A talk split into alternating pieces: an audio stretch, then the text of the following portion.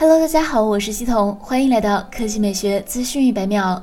六幺八大战于六月一日正式开启。昨日各大手机厂商都公布了销量战报。今日，京东公布了六月一日手机销量的总排行。数据显示，六月一日，小米品牌的手机销量位列第一，苹果第二，realme 第三。手机单品方面，苹果 iPhone 十二为六月一日销量最高单品，Redmi K 四零第二，realme 真我 Q 三第三。小米昨天发布战报，仅三分五十秒，小米六幺八开门红，全平台支付额突破五亿元。十七分钟十秒突破十亿元，四十九分钟五十二秒突破十五亿元。Note 十系列首销一小时破五十万，而苹果的数据显示，iPhone 产品五秒成交额破亿，iPhone 十二可领券立减一千元，也是吸引了很多目光。接下来来看苹果。据统计蒂姆·库克去年的收入约为一千四百万美元，仅比整个标准普尔五百指数的中位数一千三百四十万美元的薪酬略高。苹果公司的员工薪酬中位数为五万七千七百八十三美元。苹果公司在整个标准普尔五百指数中名列前茅，